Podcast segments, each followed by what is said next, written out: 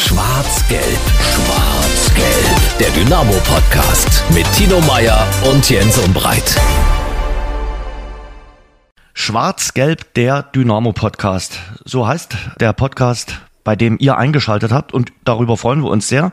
Wir, das ist meine Wenigkeit und das ist der Kollege Tino Meyer. Tino, guten Tag. Hallo in die Runde. Tino, und ich darf verraten, du bist am Sonntag in Halle. Ja, zur Spielnachbereitung vom Ostduell gestern. Ich will gucken, wie die Stimmung in der Stadt ist. Nein, mit Fußball hat es diesmal ausnahmsweise gar nichts zu tun. Lass mich raten, mit Laufen. Bingo, genau. Es ist mitteldeutscher Marathon und äh, konkret werde ich auf der Halbmarathon-Distanz starten, die dann äh, den Namen Händellauf trägt. Und das ist am Sonntag 11 Uhr in Halle. Deswegen werde ich äh, Sonntag früh auf dem Weg nach Halle machen. Okay. Bei Halle muss ich immer an die Original Saaletaler denken. Ich glaube, die haben auch die Vereinshymne vom Hallischen FC äh, intoniert. Aber das sag mal nur Ach, am die Rande. Original Saaletaler sind Musikanten. Ich dachte zuerst, äh, weil analog zu unseren vorangegangenen äh, Folgen, du denkst an Süßes. Nein, nein, diesmal habe ich äh, ausgerechnet nicht an Süßes gedacht bei den Original Saaletalern. Aber ich glaube, darf man das jetzt ja sagen? Die Hallonkugeln kommen doch auch aus Halle, oder? Wollte ich gerade sagen. Wenn Süßes und Halle, dann ja die Hallonkugeln. Ne? Dann die Hallonkugeln, genau. Wir freuen uns sehr über die Unterstützung unseres Exklusivpartners, über die Unterstützung von Radeberger Pilsner. Und äh, bei Radeberger gibt's den Radeberger Spieltagstipp. Das Ganze auch zum nächsten Spiel von Dynamo Dresden. Das ist, soweit ich weiß, bei 1860 München. Das wird auch gleich bei uns ein großes Thema sein. Und den Tipp könnt ihr in der App von Dynamo Dresden abgeben und dann kann man dort tolle Preise gewinnen, gemeinsam mit Radeberger. Äh, Tino, bevor wir starten, wollen wir gleich mal darauf hinweisen. Wir haben unseren nächsten Live-Podcast und das ist gar nicht mehr lange hin. Und deshalb, wer jetzt dabei sein will, sollte sich ganz dick den 17. Oktober im Kalender seines Vertrauens anstreichen. So ist es. Aller guten Dinge kann man in dem Fall sagen, sind nämlich drei. Unser dritter Live-Podcast wird es sein. Mit Genau. drei Gästen. Mit drei Gästen, ne? genau. Wir waren zuerst in der Schauburg, dann äh, in der Torwirtschaft und diesmal im alten Schlachthof am 17.10. mit drei Gästen. Du sagst es, Marco Hartmann wird am 17.10. dabei sein. Dynamos langjähriger Kapitän, einer der dienstältesten Spieler bis zu seinem Karriereende und ab der kommenden Saison auch wieder in Diensten äh, von Dynamo. Er, in diesen letzten Wochen ist ja bekannt gegeben worden, dass der Marco Nachwuchsleiter wird, Nachfolger von Jan Seifert. Und das ist sozusagen sein erster öffentlicher Auftritt, wenn man so will. Und er wird uns erzählen, was er denn vorhat und was er vor allen Dingen gemacht hat, nachdem er seine Karriere beendet hat. Also ich glaube, die Weltreise werden wir trotzdem noch mal schön anschneiden. Auf jeden weil, Fall. Äh, das ist äh, ein Thema, was so interessant ist, dass ein Fußballer sagt, okay, ich ne, nehme mir jetzt ein Jahr Auszeit, das mache ich nicht allein, mache mit meiner Familie und bereise die Welt und erweitere auch meinen Horizont. Und äh, ich habe ja mit Marco auch drei Podcast-Folgen aufnehmen können und das war wirklich eine echte Bereicherung. Es hat so viel Spaß gemacht und Marco erzählen zu hören übers Reisen ist wirklich extrem interessant und ich hoffe, dass er uns an dem Abend auch ein bisschen was erzählen wird. So ein paar kleine Anekdoten. Da kann man sich echt drauf freuen. Genau, und dann haben wir natürlich noch zwei weitere Gäste, die ebenso, äh, sagen wir, profunde Kenner äh, nicht nur von Dynamo sind, sondern eben auch des Fußballs und die einiges zu erzählen haben. Du sagst es, also Heiko Scholz wird mit dabei sein, Dynamos Co-Trainer und ja, ich sag mal Unikum, wie ihn Markus Anfang äh, gesagt hat, ganz, ganz wichtige Person im Verein.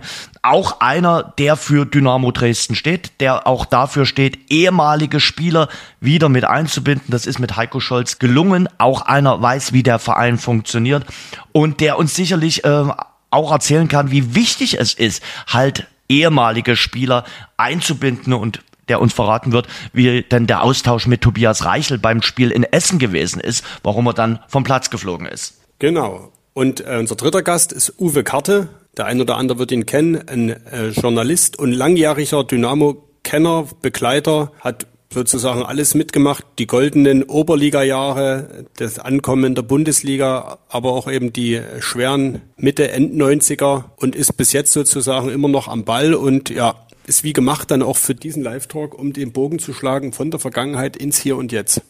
Uwe hat mir gestern nochmal gesagt, er geht extra für diesen äh, Talk vorher nochmal zum Friseur. Habe ich gesagt, werde ich auch tun. Also von daher haben wir vor dem 17. Oktober beide Ich muss nicht, oder? Friseurtermin. Du definitiv nicht. Du bist immer gut gestylt. Ähm, 17. Oktober, die Infos, wo es die Tickets gibt, tun wir natürlich in die Shownotes und auf unsere Podcast-Seite im Internet. Jetzt gehen wir aber rein in unseren Talk zum Spiel gestern gegen Halle mit allen wichtigen Stimmen zum 2 zu 1 Sieg im Ostduell. Ich freue mich über zwei Journalisten, die schon bei uns zu Gast waren. Zum einen auf Ronny Maywald von den Kollegen von NDR Sachsen, das Sachsenradio. Ronny, guten Tag. Ein kräftiges Sportfrei in die Runde. Hallo. Sportfrei Ronny, schön, dass du dabei bist. Und wir freuen uns auch über den Mann, der unter anderem für Kicker und DPA zu Dynamo Dresden schreibt. Und er heißt Lukas Böhme. Lukas, freue mich, dass du dabei bist. Ich freue mich auch. Dankeschön. Was können wir festhalten? Heimstärke ist ein Markenzeichen des aktuellen Tabellenführers der dritten Liga, oder Ronny? Ja, äh, zum Glück. Ganz wichtig, denke ich, dass Dynamo Dresden gestern Abend, wie und weshalb werden wir sich im Detail noch mhm. besprechen, mhm. die Ergebniskurve sofort wieder bekommen hat. Und da ist, denke ich, der Heimanhang einfach eine Riesenessenz dabei. Also eine große Unterstützung, logisch. Mhm. Ronny hat es jetzt gerade schon durchblicken lassen. Lukas, äh, wir werden gar nicht mehr sehr viel über Essen sprechen, aber ähm, es war schon wichtig, nach dem 1 zu 3 in Essen da gestern zu sagen, okay, wir geben auf jeden Fall ergebnistechnisch die richtige Antwort. Ja, auf jeden Fall. Ich glaube, das hat man dann auch und auch darauf werden wir noch zu sprechen kommen, auch in den Interviews mit den Spielern dann nachher gemerkt, dass es schon auch ein großer Stein war, der den Jungs vom Herzen gefallen ist, dass es dann doch noch geklappt hat, das Spiel zu drehen. Und so kündigt sich diese englische Woche, Tino, so ein bisschen an wie die erste englische Woche, die wir im August hatten. Ich glaube, die ist so ein bisschen das Muster, oder? Naja, zumindest ergebnistechnisch sind die Parallelen ja unübersehbar mit der Auswärtsniederlage zunächst und jetzt dem Heimsieg. Bin gespannt, was da jetzt am Samstag in München passiert. Ansonsten inhaltlich gibt's natürlich ein paar Unterschiede. Ne? Damals in Sandhausen hatte Dynamo keine Chance. In Essen war es eine Vielzahl an Chancen. Von daher gefällt mir das äh, Wort, was da Ronny gebraucht hat, Ergebniskurve. Dynamo hat die Ergebniskurve gekriegt. Ich glaube, so kann man das sagen, weil spielerisch war es ja dann gestern eher eines, zumindest die erste Halbzeit habe ich dann auch oft in den Statements danach gehört, die schlechteste. Und ich glaube, da mit dem Eindruck standen die Spieler auch nicht allein. Das haben sie, glaube ich, ganz gut erkannt schon. Die schlechteste erste Halbzeit, das weiß ich gar nicht so sehr, ob es jetzt die schlechteste gewesen ist, weil, also ich fand Sandhausen jetzt auch nicht unbedingt die Wucht in Tüten oder das Gelbe vom Ei. Beides ist zutreffend, was für mich aber gestern noch frappierender war als im Duell äh, gegen Sandhausen war, dass ich nicht so wirklich eine Idee gesehen habe, mhm. ähm, wie man Offensivaktionen einleiten will. Da rede ich noch nicht von der Ausführung, weil davon gab es dann gegen Sandhausen ja auch keine. Ich glaube, da hatten wir ja auch eine Halbzeit ohne oder ein Spiel, mehr oder minder ohne wirkliche Torchancen. Ähm, aber gestern hat mir sogar der Weg dahin gefehlt. Deswegen, auch wenn das natürlich immer sehr einfach ist zu sagen, es war das Schlechteste, weil wie misst man das denn tatsächlich? Aber ich fand es gestern schon auch in den ersten 45 Minuten zutreffend, dass es die schlechteste Halbzeit war, die ich bisher mhm. in der mhm. Saison gesehen habe, ja. Teilweise wirklich schon ideenlos und man muss sagen, das Feuerwerk in der ersten Halbzeit haben andere abgebrannt. Warum hat sich Dynamo Dresden so schwer getan? War es der Rückstand? War es das Fehlen von Niklas Hauptmann? Also man muss ganz ehrlich sagen, Niklas Hauptmann hat gefehlt. Aber ja, wenn du den Teig anrührst und machst das ohne Mehl, ist es halt auch schwierig, äh, Ronny. Ja, na klar, von der ersten Minute an. Wobei äh, ich darüber jetzt nicht überrascht war. Also ich glaube schon, dass alle, die sich mit Dynamo Dresden ein bisschen näher beschäftigen, wenn Niklas Hauptmann, so ziemlich der wichtigste Spieler des ganzen Getriebes, äh, mal nicht spielen kann, dass das schon einen Unterschied äh, einen kleinen erstmal machen kann und äh, dass die Mannschaft damit auch erstmal klarkommen muss. So habe ich mir es dann äh, nach dem Spiel in der Nacht übersetzt, gedanklich, dass äh, das ja auch ein Stück weit ein Prozess ist, äh, den sie versucht haben, natürlich anzunehmen. Und irgendwo sind sie letztlich unterm Strich dann trotzdem damit klargekommen. Nach frühem 0-1, wenn ich Paul Wills Körpersprache mal nur so äh, Revue passieren lasse, fand ich große Klasse. Direkt nach dem Rückstand, nach dem frühen, war er, glaube ich, so der Erste, der versucht hat, dann die ganze Mannschaft zu adressieren. Jungs, Brust raus, Körpersprache, Kopf nach oben, weiter geht's. Und äh, das kann ja auch, wir wissen es nicht, ich hoffe es nicht, aber es kann ja auch noch weitere Male im Laufe dieser Saison passieren, dass ein Niklas Hauptmann vielleicht auch nicht zur Verfügung steht in ausgewählten Spielen. Äh, und deswegen ja, war das vielleicht auch ein Stück weit für den äh, Lern- und Reifeprozess gestern auch kein unwichtiger Abend. Und du schläfst nachts dann nochmal und denkst über Dynamo Dresden nach? Träumst das Spiel dann nochmal nach? Nein, äh, ich bin dann noch lange wach. Das ist wie so instinktive Aufarbeitung. Das ist aber generell so bei jedem Spiel das arbeitet dann alles noch nach und da setze ich mich automatisch instinktiv, war aber schon immer so, Ja. äh, noch mit diversen Dingen auseinander, lass die nochmal wirken. Guck mir manchmal auch noch Sachen an, je nachdem, in der Wiederholung beziehungsweise in der Zusammenfassung. Damit hat es zu tun, ja. Ronny hat es jetzt gerade schon gesagt, klar, man muss sicherlich nochmal äh, in einem weiteren Spiel damit rechnen, dass Niklas Hauptmann nicht dabei ist, möglicherweise auch schon am äh, Samstag in München. Und man muss auch damit klarkommen, dass man hin und wieder auch mal zurückliegen wird. Der frühe Rückstand hat sein Übriges dazu beigetragen, dass die erste Halbzeit so gelaufen ist, wie sie gelaufen ist, Tino. Naja, ich sag mal so, ein Unterschiedsspieler, äh, als den wir äh, Niklas Hauptmann bezeichnen, der trägt den Namen ja äh, nicht umsonst. Der macht halt den Unterschied. Das hat man dann gestern auch irgendwo gesehen. Das ist dann zum Negativen ausgefallen. Und dann, du sagst es Jens, kommt alles zusammen. Der frühe Rückstand durch einen individuellen Fehler. Ich meine, der Pass äh, vom Verteidiger, der war jetzt so nicht schlecht. Aber was ganz schlecht war, war das Stellungsspiel von Tobias Graulich. Den haben wir in den letzten Wochen hoch gelobt. Das zu Recht. Und genauso kritisch muss man natürlich jetzt den Fehler gestern ansprechen. Äh, Es gibt ja den einen oder anderen, der ihn auch äh, für das äh, Gegentor, für das frühe Gegentor in Essen verantwortlich macht, den Kopfball da. Das war sein Gegenspieler. Da sage ich ja, okay, hm, kann passieren. Das gestern, das war schon eine, eine krassere Nummer. Weiß der Tobias Kraulich selber, da braucht man gar nicht mehr ins Detail gehen. Aber dann kommt halt alles zusammen, was Ronny gesagt hat. Ne? Die Mannschaft dann doch ein Stück weit, ich will nicht gleich sagen verunsichert, aber vor einer Situation, ohne Hauptmann in Rückstand mit dem Wissen zuletzt in Essen verloren zu haben, das war dann schon mal eine Aufgabe. Und da hat man gesehen, äh, dass die Mannschaft ein bisschen gebraucht hat. Und um das jetzt ins Positive zu wenden, dann fällt natürlich der Ausgleich vor der Pause. Äh, So weit sind wir aber noch gar nicht. Weil, wollte ich gerade sagen, was total wichtig war, aber davor war einmal mehr, in dem Fall muss man sogar sagen, zwei oder dreimal mehr äh, Stefan Triljatscher zur Stelle. Ich Ja, nehme an, ja. darauf willst du hinaus. Ja, ja. ja, Und erstmal noch, äh, Lukas, warum der Mannschaft so wenig einfiel. Weil es gerattert hat im Kopf, weil die Punkte eben eine Rolle gespielt haben, die Tino äh, gerade gesagt hat. Du bist doch aber trotzdem Tabellenführer. Du hast dir doch ein Selbstbewusstsein erarbeitet. Du hast ein Heimspiel. Du hast 29.000 im Rücken.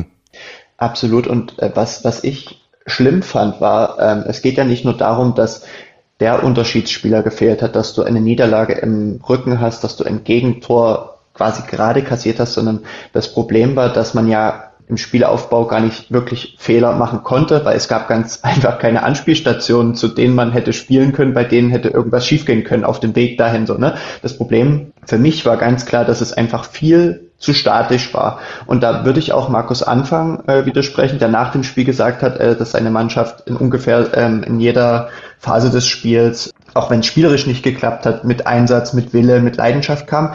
Ich mag niemanden absprechen, dass er das versucht hat, aber für mich war es definitiv zu wenig Bewegung und das in allen Mannschaftsteilen und das hat dazu geführt, dass ein Spielaufbau überhaupt nicht möglich war, was nach dem frühen Gegentor natürlich Halle total in die Karten gespielt hat, weil die konnten im Defensivverbund mit ihrem 5-3-2 dann halt alles sehr eng machen, aber auch da, und das Gefühl hatte ich schon gegen Essen, war man dann einfach, und da war Niklas Hauptmann ja noch dabei, war man zu ideenlos, weil gegen eine sehr statische Defensive, die mit fünf bis sieben Leuten dasteht, muss man einfach Geschwindigkeit in das Spiel reinbringen, den Ball laufen lassen, ähnlich wie beim Handball, dabei geduldig bleiben und im Zweifel auch mal den Schuss aus der Distanz suchen, aber das war ja gestern gar nicht möglich, weil man hätte erst mal 20 Meter vors Tor kommen müssen und das ist einfach nicht gelungen.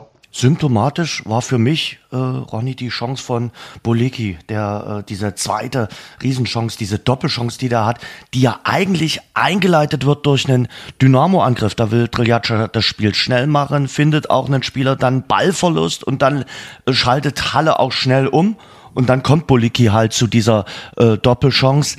Äh, und das war irgendwie so eine symptomatische Situation in Halbzeit 1. In gewisser Weise auf jeden Fall, wobei ich mal voranstellen wollte noch gern zum HFC. Also das gilt für mich aber generell in der dritten Liga. Das sind jetzt alles keine äh, blinden Truppen in dem Sinne. Ne? Das ist alles relativ eng beisammen. Und äh, ich denke, man hat auch gestern gesehen, dass ähm, mit Retoristic beim HFC da auch ähm, schon ein bisschen taktisch, systemisch äh, einiges vorwärts gegangen ist. Ich habe die Valenza auch letztens äh, in Aue mal gesehen, vor ein paar Wochen schon. Da waren die auch gut unterwegs, eine Stunde lang. Also das ist jetzt nicht so, weil die da weiter unten in der Tabelle stehen aktuell, dass äh, das irgendwie Kanonenfutter ist. Äh, deswegen, ich glaube, das ist schon von Haus aus alles relativ eng. Dann kommt in der Situation noch dazu, die du jetzt meintest mit Boliki, mit der riesen Doppelchance, dass Joni Meyer, glaube ich, dann im eigenen Strafraum auch noch ein kleines bisschen Gleitschuhe fährt. Auf dem Rasen. Das wirkte alles ein bisschen seifig. Okay, ist jetzt keine Ausrede, ist einfach nur mal eine Feststellung. Dadurch kommt Polücki letztlich dann auch in diese hervorragende Position und Trijaca hält natürlich zweimal überragend. Note 1 mit Sternchen innerhalb weniger Sekunden. Äh, wobei ich glaube, wenn Boliki, der legt sich beim ersten Abschluss den Ball dann, er zieht ja mit links nach innen und legt sich dann noch auf den rechten. Ich glaube, wenn er dort den linken gleich nimmt, keine Ahnung, was dann passiert. Und im Nachfassen nimmt er dann den linken, da hätte er vielleicht den rechten nehmen sollen, wie auch immer. Ähm, Gott sei Dank aus Dresdner Sicht, dass es so gelaufen ist. Und dass Dynamo Dresden, wie ich finde, so eine starke Nummer 1 im Tor hat. Also wirklich, da stand er da wie der Eisberg vor der Titanic. Warum muss ich da jetzt an Celine Dion denken? Keine Ahnung. Aber äh, mal hören, was äh, Stefan Trillatscher nach dem Spiel gesagt hat. Trille, Glückwunsch. Kannst du Celine Dion aber heute ganz laut auftreten? Stopp, ich habe nie gesagt, es war einfach nur eine spontane Antwort. Deswegen verstehe ich nicht, warum da Wind drum gemacht wird. Glückwunsch zum äh, Sieg. Äh, mit tollen Paraden. Vor allen Dingen erstmal dafür gesorgt, dass deine Mannschaft nicht mehr als nur 0 zu 1 zurücklag. Für den Fall bin ich ja da, wenn es mal nicht so läuft. Heute war es keine gute erste Hälfte von uns, wo wir ja leider ungeduldig geworden sind gegen wieder einen, sage ich mal, ähnlich wie in Sandhausen, einen tiefstehenden Gegner, der irgendwo auf Fehler lauert. Ähm, wurden wir einen Ticken zu hektisch, weil wir keine Lösung gefunden haben. Halle hat es gut gemacht, aber nichtsdestotrotz, klar, ich war da, aber wir haben weiter an uns geglaubt und dann äh, kommt halt so eine Aktion, dass, dass es aus dem Freistoß doch eine Flanke wird. Kutsches Kopfballduell gewinnt, Sven super hält, aber dann ist halt auch wichtig, äh, auf dem zweiten Ball da zu sein. Das hat Denno wieder wie gegen Schacht gezeigt, dass, dass er hellwach ist und äh, ist halt auch ein Punkt, der ihn gerade auszeichnet und auf der anderen Seite uns halt natürlich, äh, sage ich mal, so einen Knoten gelöst hat, weil wir dann sofort auch äh, wieder an unsere Stärken geglaubt haben und ähm, ja, absolut viel, viel geduldiger waren. Und auch in der, in der Halbzeit äh, war, war jeder der festen Überzeugung, dass wenn wir jetzt ganz einfach unser Spiel wieder durchziehen, ganz geduldig und ruhig bleiben, dass wir das Spiel gewinnen.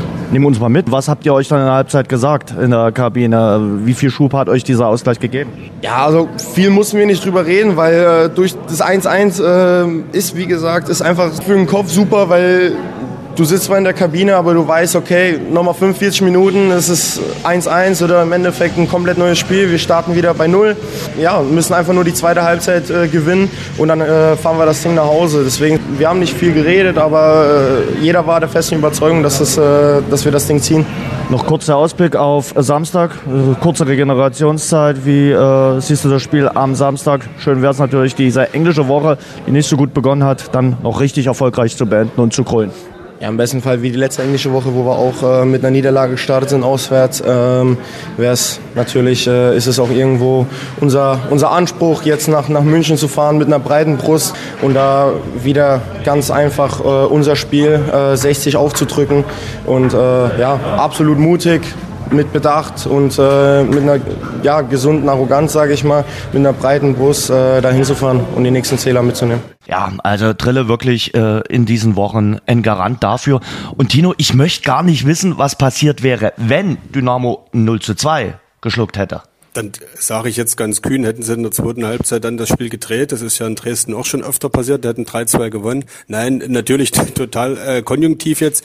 Das 2-0 ist nicht gefallen ist jetzt erstmal so Fakt und ja, dann komme ich ja doch wieder zum Ausgleich und ja. der ist dann eben gefallen. Ein Wahnsinns-Freistoßtrick so, von Paul Will, oder? Ja, herrlich, wie er es danach auch beschrieben hat. Ne? Also die Suche nach einem Freistoßschützen landete also diesmal bei Paul Will und sein Ball äh, landete hammermäßig in der Mauer. Hat er danach auch mit Humor genommen und will sich's aber, glaube ich, trotzdem in die Freistoßkartei in seine eigene eintragen, weil daraus ist ja dann im zweiten Anlauf, er hat den Ball ja dann nochmal in die Mitte gebracht zu Stefan Kutschke, ist ja dann der äh, Ausgleich gefallen. Nee, aber war vom Zeitpunkt verdammt wichtig und am Ende ja, war es doch irgendwie auch ein Standardtor, also ein halbes zumindest. Da gebe ich ihm dem Paul Will äh, sogar recht, aber ja, zeigt natürlich die Schwachstellen, die Dynamo äh, immer noch hat, die Markus Anfang auch immer wieder angesprochen hat. Ein Punkt eben die Standards, hat das gestern natürlich auch wieder ein Stück weit aufgezeigt. 2-1, die richtige Antwort gegeben auf Essen mit einer Halbzeitverzögerung? Ja, ich glaube, das trifft es ganz gut. Ähm, gehört in der dritten Liga auch dazu, dass man mal einen Arbeitssieg äh, gewinnt. Dass man auch mal dreckig drei Punkte holt. Ähm, ich glaube, das hat uns äh, gerade letztes Jahr oft gefehlt. Jetzt heute haben wir es zum Glück geschafft, haben, glaube ich, eine ganz ordentliche Reaktion auf die, ja, ich weiß gar nicht, wie ich sagen soll, verschlafene erste Halbzeit äh, gezeigt. Da waren wir halt nicht mutig genug. Das war in der zweiten Halbzeit deutlich besser und deswegen glaube ich, gehen die drei Punkte am Ende auch verdient äh, in unsere Tasche. Es gibt nie einen schlechten Zeitpunkt für einen Dynamo-Tor, aber der kurz vor der Halbzeitpause war ein besonders guter, oder? Ja, ich denke nach meinem katastrophalen Freistoß noch das Beste draus gemacht mit einer Flanke. Ähm, aber wie sagt man immer so schön, psychologisch äh, wichtiger Zeitpunkt. Der Treffer von Tom, auf den er so lange gewartet hat, das sind eben die Geschichten des Fußballs, oder? Ja, vor allem dann noch mit seinem Kopf. Ne? Also ähm, ich weiß nicht, ob ihr schon mal sein Kopfballspiel gesehen habt, aber es gehört jetzt nicht unbedingt zu seinen Stärken, deswegen freut es mich umso mehr. Ähm, ich hoffe, dass jetzt der Knoten geplatzt ist und ich glaube auch, dass der Knoten geplatzt ist, weil er hat so viel immer investiert in den ganzen Spielen, hat viele Vorlagen gesammelt, hat wirklich viele gute Spiele gemacht. Das war immer so die Krönung, die noch gefehlt hat. Der konnte sich jetzt heute gerade gegen seinen Ex-Verein da nochmal belohnen. Ähm, das freut mich sehr für ihn, das freut mich natürlich auch für die Mannschaft, weil es drei Punkte bedeutet. Ähm, und ich hoffe, dass wir darauf aufbauen und dass er da jetzt auch weitermacht und nicht wieder aufhört. Du hast am letzten Sonntag nach dem Spiel in Essen gesagt, wenn wir die zwei nächsten Spiele gewinnen, ist es eine gute englische Woche gewesen. Einer fehlt noch, ein Sieg. Ja, ich glaube, wir hatten es in der englischen Woche mit Sandhausen ja auch, haben wir auch das erste Spiel verloren, haben dann sechs Punkte noch geholt. Es ist jetzt noch möglich, das war das Ziel. Morgen fragt schon keiner mehr, wie die erste Halbzeit heute war. Von daher ähm, regenerieren wir jetzt gut, fahren nach München und dann holen wir da die nächsten drei Punkte. Den Scorerpunkt kriegt aber Stefan Kutschke. Äh, Müller reagiert Richtig. da glänzend, aber äh, das war so unheimlich wichtig. Und Lukas, Dennis Borkowski, momentan so ein bisschen der Abstauber vom Dienst, oder? Also gegen Auer hat er ja schon abgestaubt. Ja, ist richtig. Und er macht das auch in der Situation ähm, gut. Er hat relativ schnell gemerkt, nachdem der Ball in der Mauer hing, dass es da quasi im, im Basketball würde man vom Rebound sprechen, dass es den geben wird und der Ball auf jeden Fall nochmal reinkommt, löst sich da schon von seinem Gegenspieler, ich weiß gar nicht mehr, ob es Dennis oder Geigert war, ich weiß nicht mehr, auf einen von beiden, ähm, und, und wartet halt nur darauf, dass der Ball nach innen kommt, auch wenn Kutschke den ersten Ball quasi nicht aufs Tor geköpft hätte, sondern quergelegt hätte, hätte er in dem Moment schon blank gestanden. Also er hat da schon genau gewusst, welchen Raum er da anläuft und macht es. Sicherlich auch gut für sein Selbstvertrauen, weil äh, bis dahin ist ihm auch nicht allzu viel gelungen. Ja, aber jetzt hat er, hat er das Tor gemacht und dann vielleicht ist das ja für ihn auch nicht nur für die Mannschaft, sondern auch für ihn generell nochmal so ein weiterer Schritt nach vorn gewesen, dass es auch in einem schlechten Spiel mit einem richtigen Timing und immer dem Glauben daran, dass es gehen kann, für ein Tor reicht. Ja, das muss man wirklich sagen. Das hat auch Markus Anfanger so ein bisschen durchblicken lassen. Borkowski als auch Flachodimos, die haben sich extrem schwer getan. Ja, und bei Flachodimos war halt dann das Problem tatsächlich, dass ich glaube, ähm, er gegen diese sehr tiefstehende Fünferkette halt nicht so die richtige Idee hatte, weil es war einfach zu statisch. Er hat dann zuerst an der Seitenlinie gewartet auf den Ball, hat dann versucht, 1-1-Situation zu lösen, was sogar im ersten Moment häufig geklappt hat, aber im zweiten dann halt nicht, weil es waren halt noch ein Verteidiger, Schrägstrich, ein Sechser, da der die Seite dann zulaufen konnte. Ähm, und da war dann tatsächlich auf verlorenen Posten, ja. Was hast du für ein Gefühl gehabt in der Halbzeitpause? Ich bin durch den Ausgleichstreffer mit einem ganz anderen Gefühl dann in die Halbzeit gegangen, äh, Ronny. Und ich glaube, die äh, Mannschaft, die äh, Spieler hatten das gleiche Gefühl dann in der Halbzeitpause. Ja, also der Ausgleich kam zum bestmöglichen Zeitpunkt, war äh, wahnsinnig preiswert für das, was wir da in den ersten 45 Minuten geboten bekommen haben. Aber du weißt in dem Moment äh, ganz klar und eben auch hier wieder mit den Heimfans im Rücken, jetzt geht alles, jetzt ist alles möglich. Äh, vielleicht ist das ein Stück weit Befreiungsschlag dann auch mental, dass die Jungs dann rauskommen können und einfach sich nochmal ganz anders präsentieren können. Mir hat auch imponiert bei diesem Ausgleich die Wucht bei Stefan Kutschke hinter diesem Kopfball. Also diese ganze Körpersprache schon in dem Moment, diese wirkliche Wucht, die er in den Ball hineinbringt, das glaube ich auch äh, ein Stück weit auch richtungsweisend sein kann, gerade auch, weil wir über Standards schon ein Stück weit gesprochen haben oder, oder die angesprochen haben, äh, sei es jetzt ob bei Eingaben, bei äh, Standards, dass äh, das auch der Weg sein kann oder muss, dass da einfach mit mehr Wucht in solche Bälle hineingegangen wird. Dann hast du auch erhöhte Chancen, da zukünftig äh, Ertrag rauszuschrauben. Aber klar, äh, das war eine Riesenerleichterung, denke ich, für alle, die ein schwarz-gelbes Herz hatten, dass dieser Ausgleich dann so kurz vor der Pause noch fiel und damit äh, klar war, das Spiel ist nicht nur offen, sondern Dynamo Dresden hat alle Karten in der Hand, das Ding noch zu drehen. Um das Positive äh, aus so einer Halbzeit auch einfach mal mitzunehmen, am Ende hat Dynamo schlecht gespielt, das haben wir jetzt rausgearbeitet, aber geht eben mit dem 1-1 in die Pause. Und das ist doch, äh, selbst wenn es 0-1 gewesen wäre, das muss man am Ende auch mal hinnehmen. Ne? Äh, ihr habt es angesprochen, die dritte Liga ist eine ganz enge Sache. Also es ist eng beieinander alles. Ähm, Halle oder auch Lübeck, die stehen zwar viel weiter unten, aber sind gar nicht so viel schlechter. Da kommt es auf Details an. Und wenn es eben mal schlecht läuft und du trotzdem 1-1 in die Pause gehst, ist ja alles gut mit den Fans in, im Rücken. Und durch den Ausgleich, da bin ich total bei Ronny, war dann auch der Mannschaft klar und ich glaube auch allen im Stadion, hier geht absolut noch was. Und ich hatte das Gefühl, weil Ronny gerade von dem Wort Wucht sprach in Bezug auf Stefan Kutschke, dass er in der ersten Halbzeit wirklich der Einzige war, der verstanden hat, dass es jetzt nicht spielerisch geht, sondern dass man mal Wucht braucht. Er hat sicherlich auch schon schönere Fußballspiele für ihn persönlich erlebt, weil viele Bälle hat er nicht gesehen, ist auch sicherlich Wege gelaufen, wo er nachher sagen würde, okay, das war ein Angebot, hätte ich aber in der Situation anders machen können. Ähm, aber ich erinnere mich noch sehr gut, in der 25. Minute ist er einmal komplett über den Platz gesprintet vom gegnerischen Strafraum bis an den eigenen und mäht dann da, okay, gut, ziemlich ungeschickt in Hallense um, was auch eine gefährliche Freistoßposition zwar auslöste, aber man hat es von den Magenta-Kameras ähm, sehr gut eingefangen gesehen. Er, er sprach dann zu seinen Kollegen und sagte, man hat es wirklich von den Lippen ablesen können.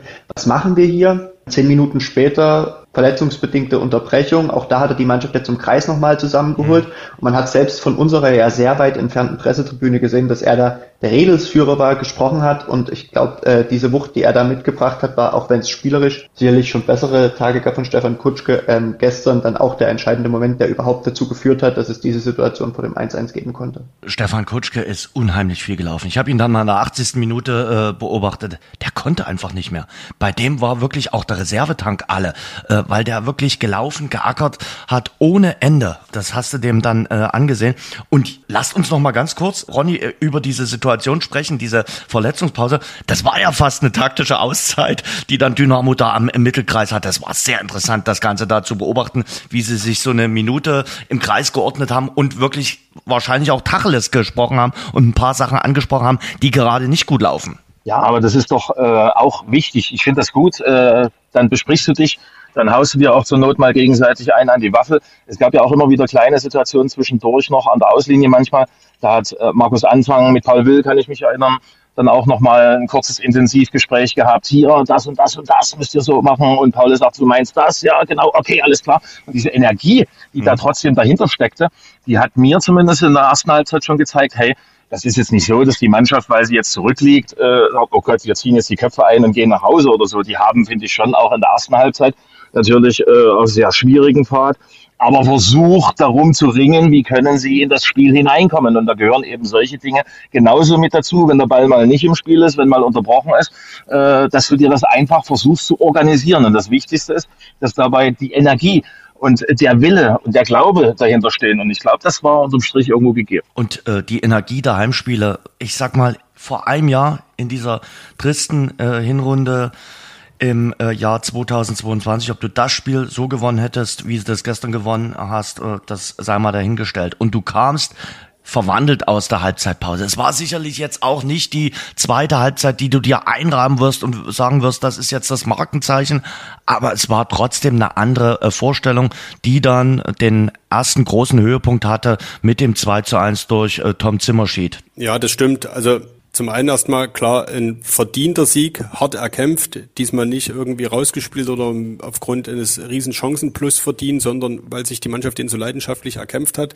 Und ja, beim 2 zu 1 da kommt natürlich, Tom Zimmerschied wird es uns sicherlich gleich auch nochmal sagen, wenn er von der Fußballromantik spricht, da kommt halt ja alles äh, eigentlich Unglaubliche, Unmögliche zusammen, dass Jakob Lewald sich auf dem rechten Flügel durchsetzt und eine Flanke in die Mitte schlägt, die dann noch so äh, butterweich und haargenau kommt, dass ausgerechnet Tom Zimmerschied, der bisher jede... Ungeheuer das Kopfballungeheuer Tom Zimmerschied, wie auch seine Mitspieler sich danach äh, ja ein Stück weit anerkennend lustig machten, möchte ich mal sagen, dass der nur in dem Spiel trifft gegen seinen Ex-Verein, nachdem wir in den letzten Wochen ja immer wieder auch äh, ja gerade ihn äh, mit mangelnder Chancenverwertung in Verbindung bringen mussten, nimmt so einen schweren, vergleichsweise doch eher anspruchsvollen, schwereren Ball und versenkt ihn da im langen Eck. Ja, da kam alles zusammen und deswegen, ohne jetzt das Spiel schon zuzeitig abzubinden, war am Ende eben doch alles gut, ne? auch wenn es ein schwerer, schwerer Kampf war. Aber es war doch fast mit Ansage, Ronny, oder? Dass äh, Zimmerschied nun ausgerechnet gegen seinen äh,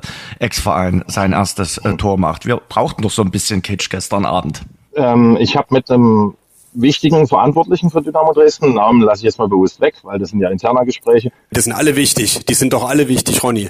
Ja, richtig, äh, aber auf jeden Fall einer äh, von denen haben wir noch gefrotzelt und haben beide unisono gesagt, Tom macht heute das Tor. Weil das ist nun mal im Fußball ganz oft so mit Story und Kitsch, wie es Jens gerade gesagt hat. Und genauso ist es auch gekommen. Ich freue mich riesig für den Jungen, weil ich finde, dass er bisher sehr viel Gutes Dynamo schon auf den Platz gebracht hat und für mich jetzt nicht unbedingt, wie einige andere auch, äh, im Kader der klassische Knipser-Spezialist ist. Das ist also kein Vorwurf, das ist nur eine Feststellung. Und ich finde, dass er bis jetzt äh, wirklich viele gute Spiele gemacht hat. Gestern war es ja taktisch auch ein bisschen anders, aufgrund des Fehlens von Niklas Hauptmann, dadurch auch ein anderes Spiel für Tom Zimmerschied. Und dass dann dieser Torknoten gestern so geplatzt ist, na super. Also ich denke, das wird ihm äh, nochmal vielleicht zusätzlich Auftrieb geben, wenn es weitere Situationen irgendwann mal vor der gegnerischen Kiste gibt, äh, dass er dann noch mehr Zutrauen, Selbstvertrauen hat in bestimmte Abschlussaktionen und äh, dann kommen am Ende im besten Fall noch mehr Tore für Dynamo.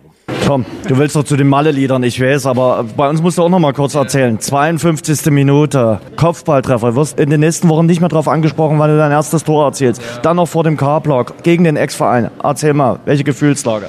Ja, Riesenlast von den Schultern gefallen. Ähm, ich glaube, ich habe viel dafür getan, dass es jetzt endlich funktioniert hat. Äh, die letzten Wochen sollte es einfach nicht sein. Ich glaube, da hatte ich deutlich leichtere äh, Dinger, die ich nicht gemacht habe. Heute der war, glaube ich, schwerer.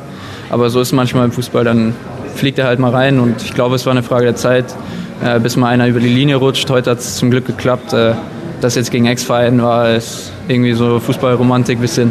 Aber ja, ich war froh, weil es auch ein wichtiges Tor war. Es war kein 3-0, 4-0, sondern es 2-1 und ich glaube, war für die ganze Mannschaft wichtig, äh, weil uns nochmal mehr, das hat uns nochmal mehr Selbstbewusstsein gegeben und äh, ich glaube, in der zweiten Halbzeit haben wir das Spiel dann besser kontrolliert, ja.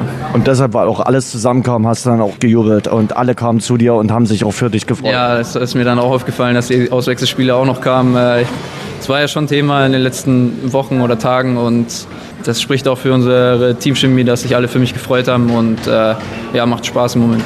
Kannst du erklären, warum ihr euch so schwer getan habt in der ersten Halbzeit?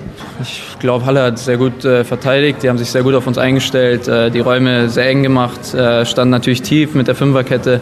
Das frühe Tor hat ihn natürlich auch in die Karten gespielt. Und das war dann natürlich auch erstmal ein Schock für uns nach der Niederlage am äh, Sonntag wieder in einem Rückstand hinterherzulaufen. Und das dauert dann seine Zeit. Dann hatten wir noch ein paar Wechsel.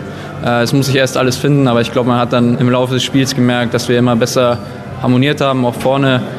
Und ja, dann der glückliche Ausgleich vor der Halbzeit, guter Zeitpunkt und wie gesagt in der zweiten Halbzeit äh, dann deutlich besser gespielt. Das nächste Tor müssen wir nicht so lange warten, oder? Ja, ich, ich bin jetzt erstmal froh, dass das Thema abgehakt ist. Ähm, Nochmal schauen, wie lange es dauert bis zum nächsten. Ja. Ich bin ja hier für meine mutigen und steilen Prognosen bekannt. Ich sage, wir müssen nicht wieder neun Spiele warten, bis äh, Tom Zimmerschied das nächste äh, Tor macht. Und Lukas, man muss ja auch sagen, er hat ja bislang auch geliefert. Er Scorerpunkte, fünf Vorlagen. Also, was Ronny schon gerade gesagt hat, ist ein Neuzugang, wo man sagen muss, das hat sich gelohnt, den aus Halle zu holen. Das hat sich gelohnt. Das kann man, glaube ich, einfach so stehen lassen, weil er eben auch na, er ist jetzt nicht der Lautsprecher, er ist auch nicht der, von dem man die launigsten Interviews erwarten kann, aber auf dem Platz macht er schon das, wofür man ihn geholt hat, mit Tempo, unerschrocken in Situationen reingehen und Sachen probieren. Und ich habe jetzt auch nicht das Gefühl, dass er verzagt, wenn es jetzt nochmal vier, fünf Spiele bis zum nächsten Tor dauern würde, auch wenn ich natürlich nicht hoffe, dass das passiert. Unterm Strich ist Tom Zimmerschied, finde ich, äh, bisher äh, der mit Abstand beste Neuzugang, also der, der am meisten überzeugt hat, am, am meisten eingeschlagen hat. Der lief natürlich in den letzten Wochen immer so ein bisschen unterm Radar, ne? weil wir schon dazu neigen, ja immer die Helden des Spiels besonders zu feiern. Das war eben jetzt zuletzt öfters mal Stefan Triljaczat, das war am Anfang äh, Stefan Kutschke und Niklas Hauptmann, äh, die da Tore erzielt haben. Zwischendurch war es jetzt mal Tobias Graulich. Und wer aber immer gut war, aber eben nie ein Tor erzielte oder für die besondere Aktion sorgte oder eben das launige Interview danach gab, ist, das ist eben nur mal Tom Zimmerschied, aber er war immer gut irgendwo. Von daher hat es jetzt neun Spieltage lang gedauert, aber das war nun gestern sein Abend. Ja, aber ich würde mal sagen, die Vorlage zum 1 zu 0 im Derby gegen Schacht, die war jetzt auch nicht unbedingt schlecht und äh, die hat es auch unbedingt gebraucht. Also ich würde sagen, Tom Zimmerschied, wie du schon gesagt hast, Tino, ist auf jeden Fall einer, der wiederkommen darf und bestenfalls auch am Samstag wiederkommen darf und vielleicht auch gleich sein zweites äh, Tor machen kann. Hören wir nochmal noch rein, was äh, der Trainer Markus Anfang zum Spiel äh, gesagt hat, äh, wie er diese Leistung seiner Mannschaft nach dem 2 zu 1 gegen Halle bewertet. Ich glaube, wir sind heute ähm, äußerst schlecht in die Partie reingekommen, wenn du gegen eine Mannschaft spielst, die sich natürlich auch vornimmt, kompakt zu stehen und gut zu verteidigen und du gehst dann sehr früh in Rückstand, dann spielst du natürlich dem Gegner voll in die Karten. Ich finde, dann haben wir in der zweiten Halbzeit sind wir rausgekommen und haben die Partie absolut dominiert, haben den Gegner in die, in die Defensive gedrückt, haben immer wieder Torraumszenen kreiert, ohne vielleicht so diese zwingende Torchance zu haben. Und dann kommt Zimmer, wo wir jetzt die letzten Wochen immer wieder drüber gesprochen haben. Und äh, Kuba flankt und Zimmer macht das Ding rein. Und ich finde, das war, war richtig, eine richtig gute Reaktion insgesamt von meiner Mannschaft, was vielleicht fußballerisch nicht so toll anzusehen war, aber was kämpferisch war, leidenschaftlich war. Und ich finde dann diese Atmosphäre, das Stadion, was uns treibt. Und wir mussten am Ende die ganze Spielzeit über lange Bälle, erste, zweite Bälle verteidigen und das ist halt immer schwer. Und ich finde, dass die Jungs das ganz gut gemacht haben. Wir haben die drei Punkte geholt und ich bin stolz auf diese Truppe, dass sie dieses Spiel gedreht hat und diesen Sieg erkämpft hat. Und Jetzt nehmen wir auch gerne mit, weil in der dritten Liga musst du auch mal Spiele erkämpfen. Und das haben wir heute gemacht. Ja, Markus Anfang spricht von der kämpferischen Leistung. Und man hört schon so ein bisschen raus, diesen Stolz, den er da gestern gehabt hat, dass die Mannschaft es eben geschafft hat, das Spiel zu drehen. Aus einem Rückstand wieder zurückzukommen. Unter nicht ganz einfachen Umständen, wenn dir dein wichtigster Spieler fehlt, dann trotzdem die richtige Antwort zu geben. Nach einer Niederlage zuvor in Essen wirklich mit ein paar äh, Umständen dann klarzukommen. Und ich glaube, so kann man das Spiel dann gestern auch abhaken das Schönste war es sicherlich nicht, aber ein unheimlich wichtiger äh, Sieg, äh, vielleicht im Endeffekt in der Saisonbetrachtung, an den man sich dann auch mal erinnern wird und sagen wird, oh, das war ein kleines Knackpunktspiel, zuvor die Niederlage in Essen und trotzdem sind sie gegen Halle gut klargekommen und haben dann quasi den dreckigen Arbeitssieg eingefahren. Genauso sehe ich das auch. Das kann wirklich auch ein kleines Schlüsselerlebnis äh, für die Mannschaft werden, den dritten Rückstand in dieser Saison dann zum ersten Mal äh, noch umgedreht in einen Sieg. Du weißt ja auch nicht, kann ja am Sonnabend schon wieder passieren mhm. in München äh, an der Grünwalder Straße, dass du vielleicht auch in Rückstand gerätst. Und äh, dann kann dir das helfen, einfach mental, äh, dass dein Ruck durchgeht. Zusätzlich, und du sagst, ja, wir wissen auch äh, sehr wohl, dass wir Spiele drehen können und äh, dass das Spiel 90 Minuten hat und dass du da genügend Zeit hast, wenn du da mal in Rückstand gerätst, auch das entsprechend auf deine Seite zu ziehen. Letzte Bemerkung dann noch zum Halle-Spiel. Natürlich denken wir, wenn Dynamo gegen Halle spielen, auch an Niklas Kreuzer, der gerade eine schwere Zeit äh, durchmacht. Beste Genesungswünsche, viel Kraft für die nicht ganz einfache Zeit für Niklas, an den sicherlich gestern viele Menschen gedacht haben. Ging mir genauso, ging mir während des gesamten Spiels immer wieder durch den Kopf. Dann guckst du da unten auf den Platz und denkst, äh, oh, das ist eigentlich ein Bereich, da würde der Kreuz jetzt aufschlagen und würde da sein Zeug machen und ähm, kann mich dann Worten nur anschließen. Vielleicht noch äh, eine Abschlussgeschichte zu gestern. Hm? Weiß gar nicht, ob die sich schon rumgesprochen hat, aber das ist auch mal was aus äh, der Kategorie ein bisschen Kitsch drumherum. Das Schiedsrichterkollektiv hat gestern was ganz Entscheidendes vergessen in der Anreise zum Spiel. Und zwar die Abseitsfahren, die Winkelemente, die hatten die einfach mal vergessen. Auch sowas gibt's, kann ich jetzt mal aus dem Nähkästchen erzählen. Aber haben die nicht solche äh, Checklisten? Also wo die sagen, ja, eigentlich schon. Also, noch, also so, wie, wie, so eine Reisecheckliste, wenn du zum Flughafen fährst, Reisepass mitnehmen und äh, äh, Laptop-Tasche und was weiß ich nicht, müssen die doch äh, als erstes mithaben gelbe und rote Karten ja. und Abseitsfahren. Ja, wie, wie auch immer. Also und wenn sie im Kopf da ist, die Checkliste, also wir haben sie ja auch, das ist ja ungefähr so wie Jens, Du ja. packst dein Mikrofon ein oder wir packen alle, bevor wir das Haus verlassen, die Buchsen aus dem Schrank und ziehen die uns an. Also das sind ja eher Automatismen. Deswegen musste ich ja gestern vor dem Spiel schmunzeln, als ich da von Wind bekam. Und äh, es war aber so, es war noch genügend Zeit. Und es gibt zum Glück auch gute Seelen hinter den Kulissen bei Dynamo Dresden, die dann professionell organisiert haben, dass rechtzeitig vorm Spiel ein Set mit Abseitsfahnen dann auch äh, angeliefert wurde. Früher in der Spova wäre das so auf die Schnelle jetzt am Pörnaschenplatz nicht möglich nee, gewesen. Nee. Mangels Verfügbarkeit. Aber in der heutigen Zeit ist das kein Problem. Und äh, ich habe auch vor dem Anpfiff schon gedacht, auch gut so, dass wir äh, Abseitsfahren dabei haben, weil man weiß ja nie, sie essen man braucht sie auch ab und zu, in der Theorie zumindest manchmal im Fußball, ne? auch wenn sie dann nicht immer zum Einsatz kommen. Insofern war ich dann beruhigt, ja. Eine gute Abseitsfahne, ich gucke gerade, kostet 27,50 Euro. Eine ja, etwas billigere kriegst du schon ab 10 Euro. Was macht eine gute Abseitsfahne aus? Ist das besonders leuchtintensiver Stoff? Oder leuchtintensiver ist das ein, Stoff und wahrscheinlich dann auch mit Funkverbindung, also zum äh, genau. des Vertrauens. Und die genau, mit Fernbedienung, die genau, die, das, das äh, Fahnenset Quattro kostet 43,50 Euro. Da hast du die Funkverbindung, zwei Fahnen hast du da gleich, das ist dann das Set. So. Okay. Ich, ich, glaube, wenn du da auf den Knopf drückst bei den 43 Euro Sets, dann äh, hört der Schiedsrichter das Funksignal sogar in Stereo. Wichtig wäre, dass manchmal noch Knöcheltape dabei wäre, um noch mal einen kleinen Schlenker Oh ja. nach, Essen, nach Essen mitzunehmen. Oh ja.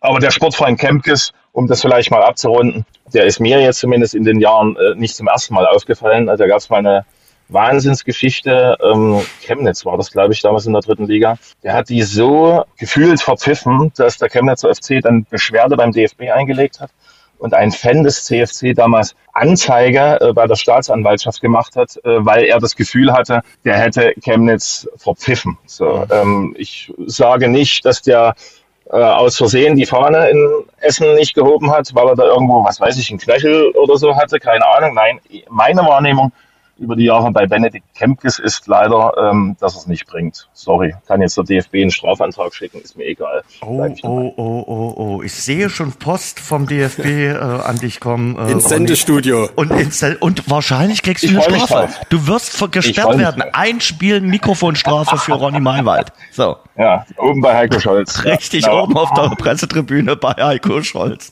Oder eine Live-Reportage über Benedikt Kempis. Genau. Kann natürlich auch sein. Da würde ich mich lieber auf Konstruktives im Fußball konzentrieren wollen. Und äh, was der DFB in dem Fall zur Kenntnis nehmen müsste, wäre, auch wenn wir keine Leitung haben oder auf irgendeinem Strafplatz sitzen würden, wahrscheinlich, so wie wir jetzt auch Podcast machen, kann man sich ja auch drahtlos sozusagen heutzutage in die weite Welt hinausmelden.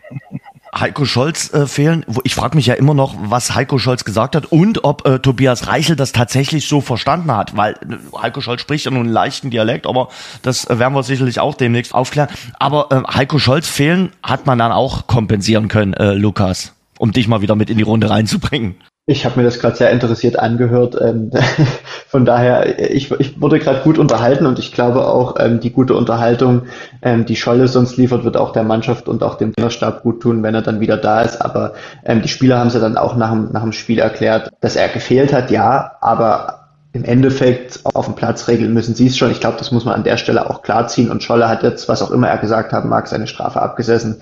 War die Woche über ja auch bei der Mannschaft heißt, hat auch da Einfluss nehmen können und ähm, wird es ab jetzt auch wieder vollumfänglich tun können. Von daher mache ich mir da keine Sorgen, dass es da irgendwelche bleibenden Schäden gibt. Eine Sache trotzdem noch, wir haben schon ein bisschen das anklingen lassen, ich will es trotzdem noch mal auftun.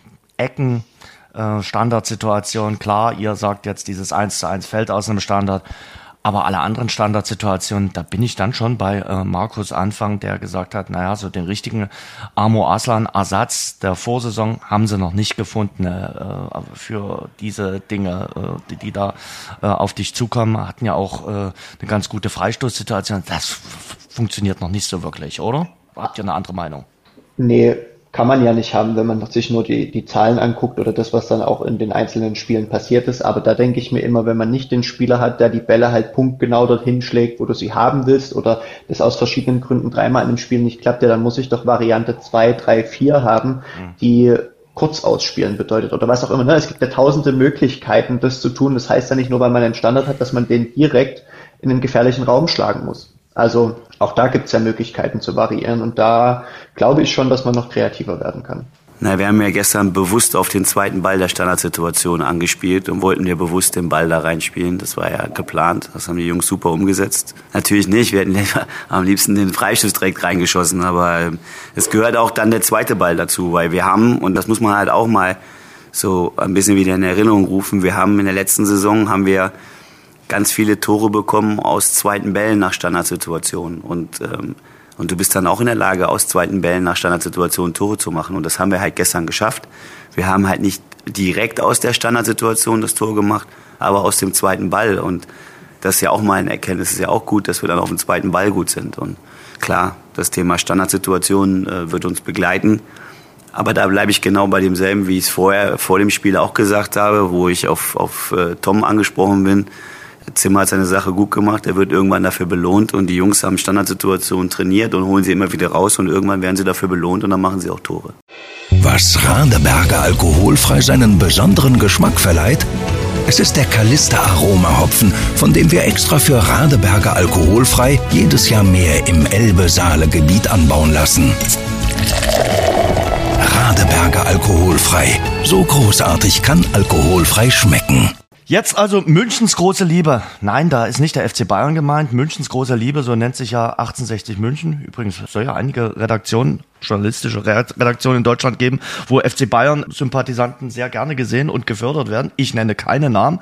1860 München jetzt. Wir haben bei uns in der Redaktion einen Löwensympathisanten, Janis Müller, und den habe ich mal gefragt, schätz mal deine Löwen ein bisschen ein. Das hat er hier getan. Servus Jens, nun ist es also am Samstag soweit. Ja, und während ihr in der dritten Liga ja weit vorne zu finden seid, ist es für die Löwen dieses Jahr wie erwartet deutlich schwieriger.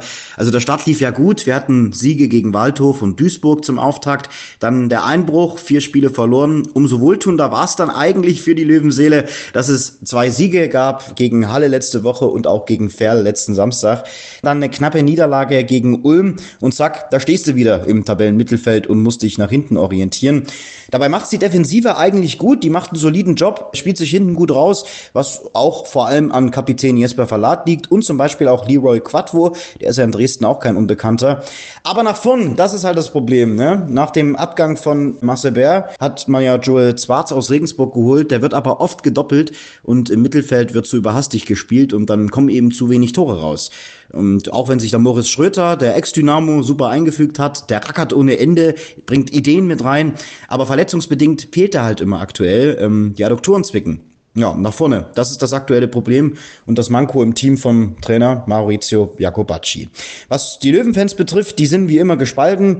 Leidensfähigkeit en masse haben wir ja eh schon bewiesen, aber es kehrt halt in den oberen Rängen, sage ich jetzt mal, keine Ruhe ein im Verein. Also im Vorstand da hat man so immer im Gefühl, da läuft's nicht richtig rund. Man sitzt irgendwie immer auf heißen Kohlen und neulich da zum Beispiel so ein Fall, äh, ein Fanportal hat vermeintliche Ungereimtheiten bei Transfers aufgedeckt und dagegen will der Verein jetzt rechtlich vorgehen gehen. Es sind halt immer so kleine Strohfeuer außerhalb vom Fußball, die bei den Löwen einfach nie enden wollen. Aber nochmal zurück zum Spiel. Nun geht's gegen Dynamo. Also ich würde sagen, mit einem Punkt können wir leben zu Hause im Heimspiel. Es wird aber echt eine richtig schwere Nummer. Sollten wir verlieren, dann denke ich, bleibt Jakobacci im Sattel in den Spielen danach. Also dann geht's zum Beispiel gegen Münster. Da muss aber nach vorne auf alle Fälle was passieren. Sonst wird's eng und dann herrscht mal wieder mehr Trubel als sowieso schon in der Löwen-Geschäftsstelle auf ein gutes Spiel. Wie seht ihr denn die Aufgabe bei den Münchner Löwen? Dieses Traditionsduell zwischen den Löwen und äh, den Dynamos am Samstag. Na los, Jens, sprich oh. mich zuerst an. Nachdem du hier schon von Sportredaktionen in Deutschland sprachst, die vielleicht äh, dem FC Bayern im, Priva im hast Privaten... Du dich, hast du dich angesprochen gefühlt? Ich weiß es nicht so recht, ob du mich oder äh, die SZ Sportredaktion meintest. Solltest du uns gemeint haben, kann ich nur sagen, ja, da gibt es zwei, drei äh, Kollegen, die mit dem FC Bayern privat sympathisieren, aber sehr sympathische Sportredaktion. Dass hier jemand gefördert wird, dem muss ich klar widersprechen. Man kann auch als 1860-Fan äh, zur SZ kommen, das ist das eine. Und das da andere. Da musst du aber ist, Steine klopfen, dann sicherlich. Äh, ja, über das Einsatzgebiet müssen wir dann noch sprechen, das stimmt. Nein, äh, das wird am Samstag das nächste schwere Spiel, ganz klar. Also ich glaube, das wird nicht viel einfacher als das Spiel in Essen, mhm. aber das kann natürlich ganz anders laufen. So wie jedes Spiel irgendwie immer sein Momentum hat und wenn das 1-0 da gestern nicht fällt äh, vom Baumann, weil Kraulich den Fehler nicht macht oder Baumann knapp verzieht, keine Ahnung, dann läuft das Spiel vielleicht auch wieder ganz anders.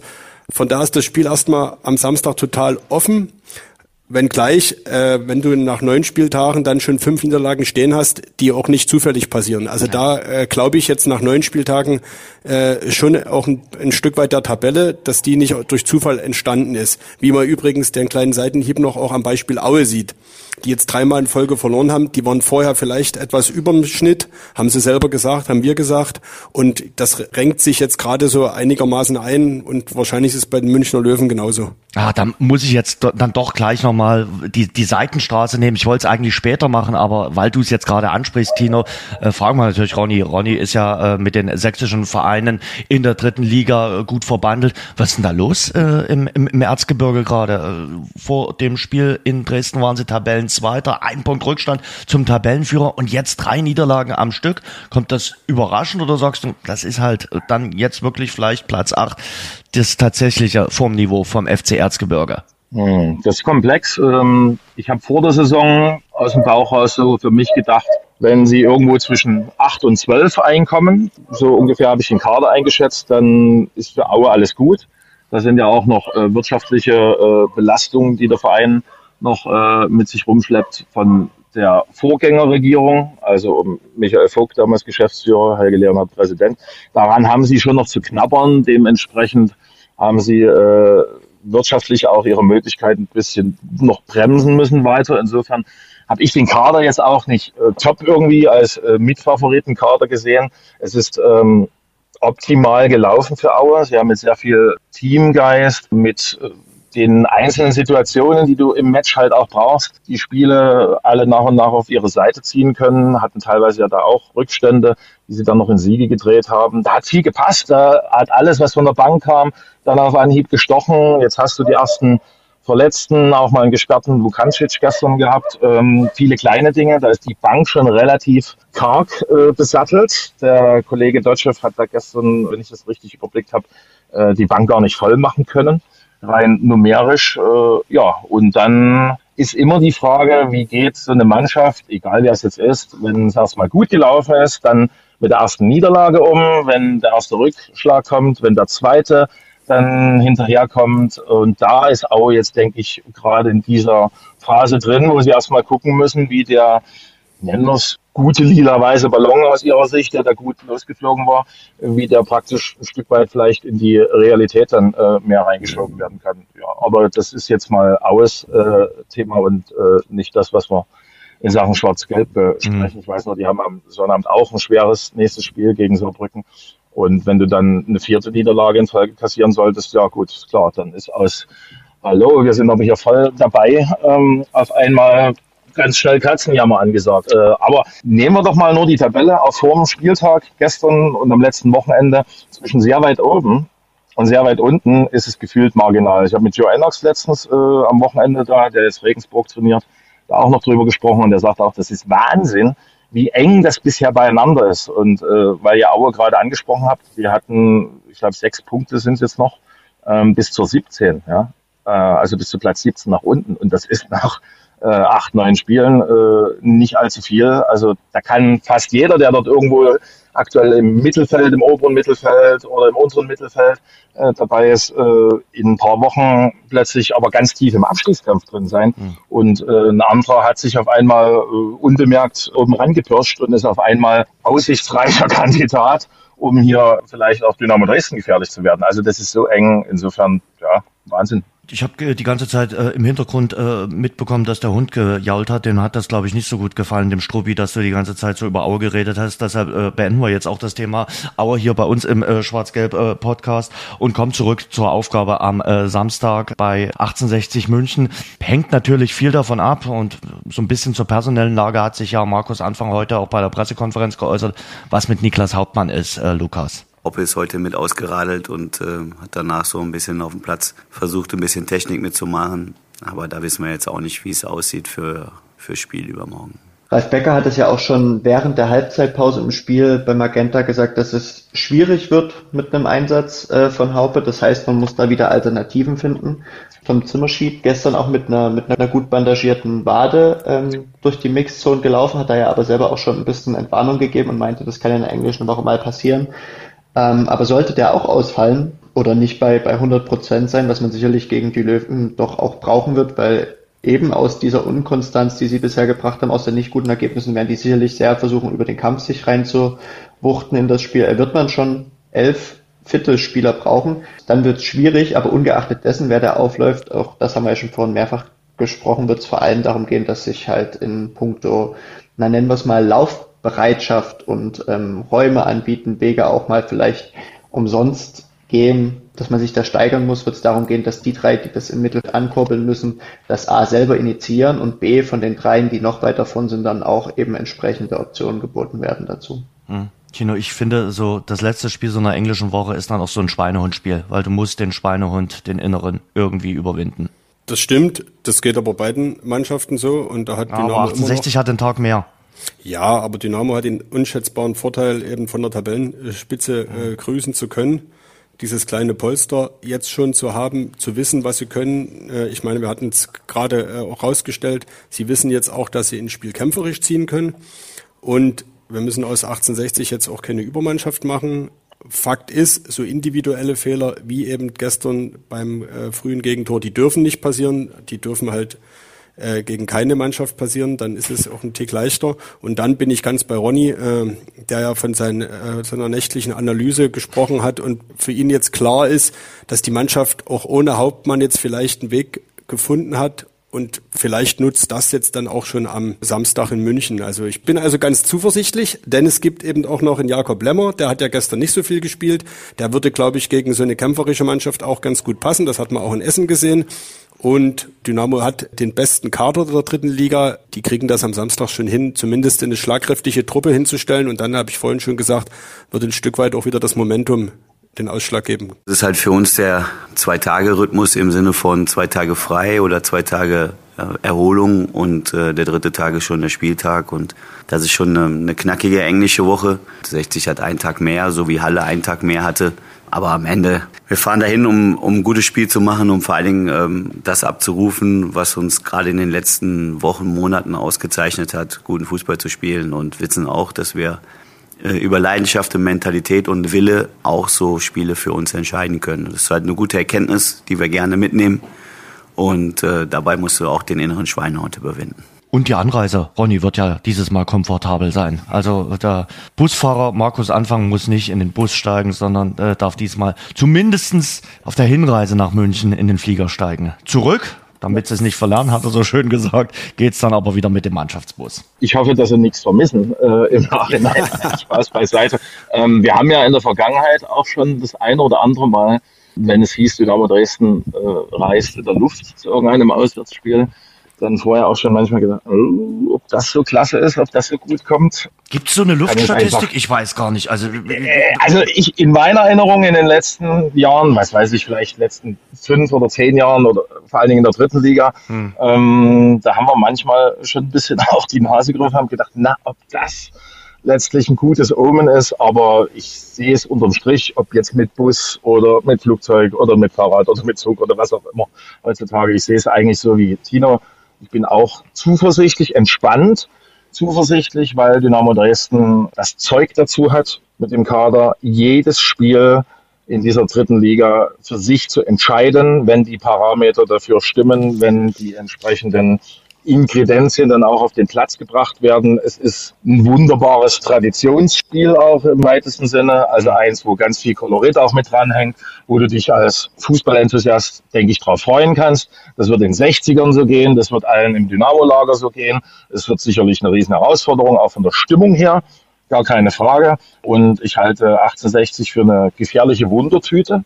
Also man muss schon davon ausgehen, dass die zu Hause auch jederzeit in der Lage sind, mit ihren Fans im Rücken Alarm und Ballett zu machen. Aber das ist doch das Schöne.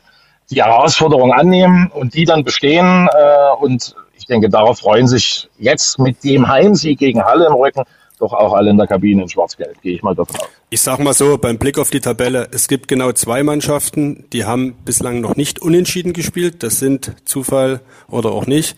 1860 und Dynamo. Und wenn das am Samstag unentschieden ausgeht, glaube ich, ist das auch eine Sache, mit der man absolut leben kann. Du bist nach dieser englischen zufrieden.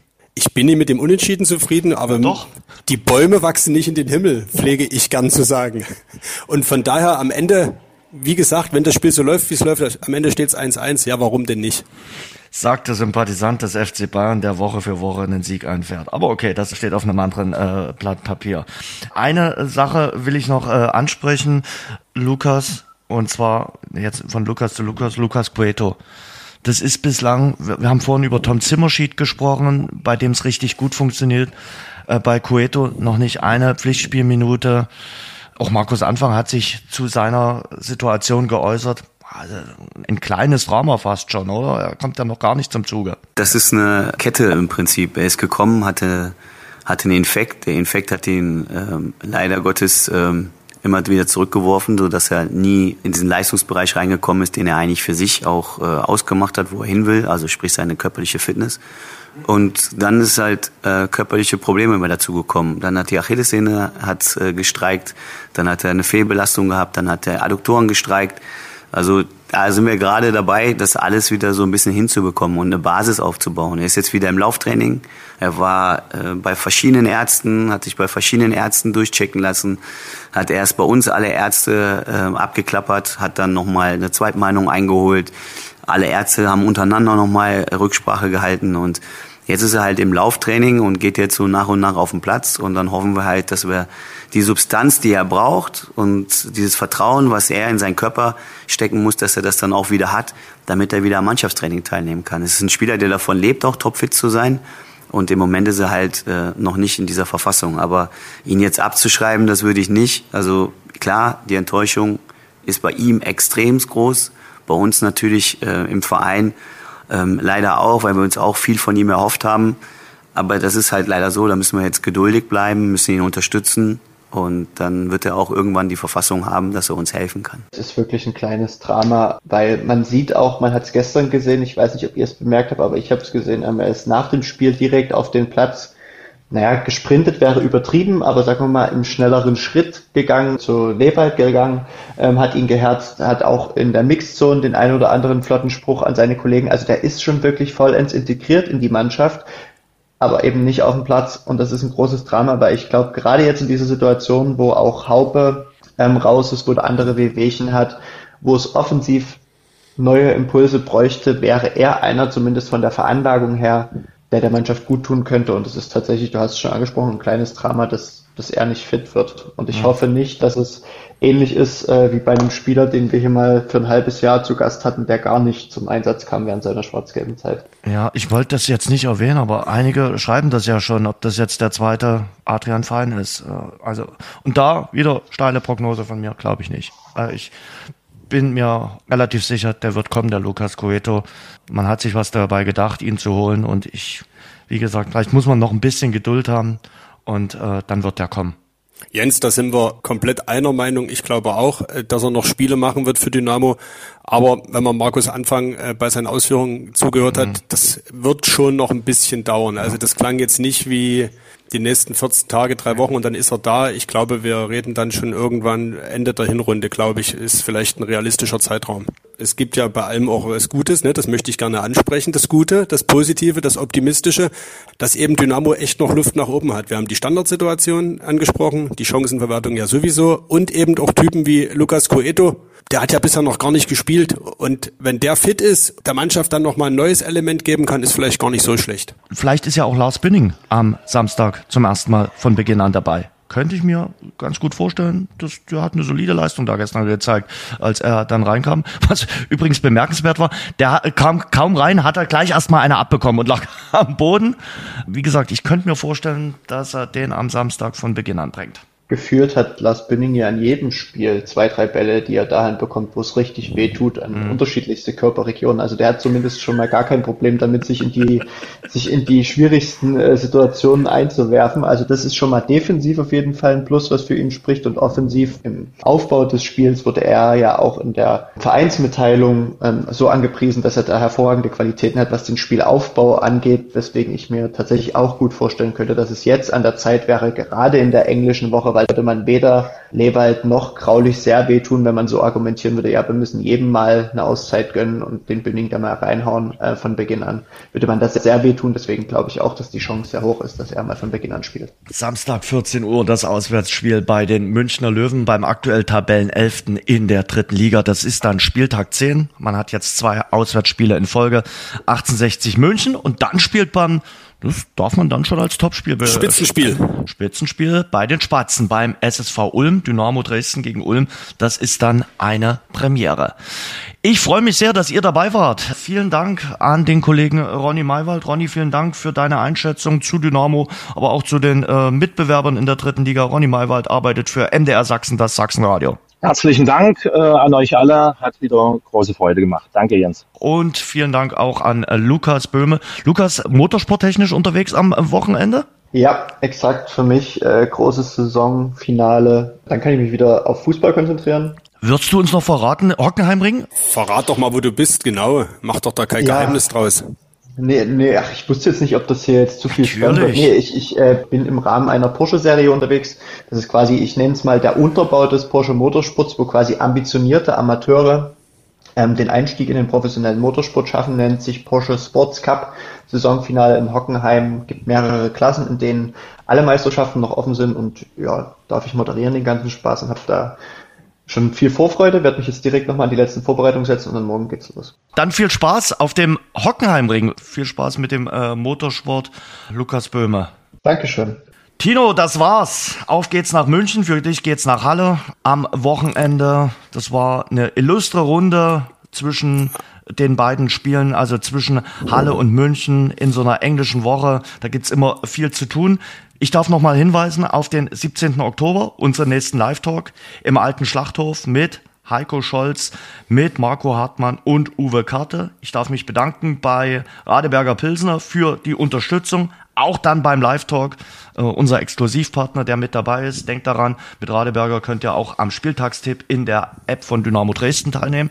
Ich muss noch eins nachfragen. Nach dem Marzipan in Lübeck, den Hallorenkugeln aus Halle, auf was äh, können wir uns am Samstag freuen? Was wollen wir aus München mitnehmen? Du, äh, Außer drei Punkte. Du wirst es nicht äh, glauben, der Kollege Thomas Narendorf hat mir schon eine Lokalität empfohlen, die nicht weit sein soll vom Stadion an der Grünwalder Straße, wo man wunderbar speisen kann und sich sogar noch Getränke mitnehmen äh, kann. Äh, also von daher mal schauen, ob ich äh, dort mal vorbeischaue. Und bist du dann eher der äh, deftige Typ? Deftig. So, so Deftig. Samstagmittag oder Deftig. doch schon was Herzhaft? Nein, äh, was nein, Süßes? nein, nein, nein. Äh, schön deftig. Äh, also ich sag mal, die bayerische Küche, die hat's wirklich in sich. Okay, und den Nachtisch gibt's dann nach dem Spiel? Sozusagen, Den gibt's dann wahrscheinlich nach dem äh, Spiel, weil ich mich nach dem Spiel dann noch äh, ein Stückchen weiter in Richtung Süden bewegen werde. Oh. Ja. Nächste Woche Auswärtsspiel für mich.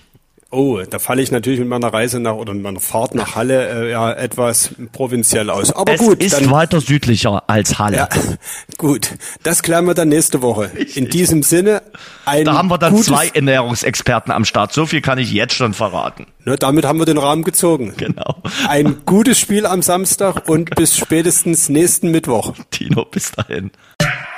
Schwarz-Gelb, der Dynamo-Podcast, ist eine Produktion von sächsische.de und Radio Dresden. Abonniert uns bei Spotify, Apple Podcasts und überall dort, wo es gute Podcasts gibt.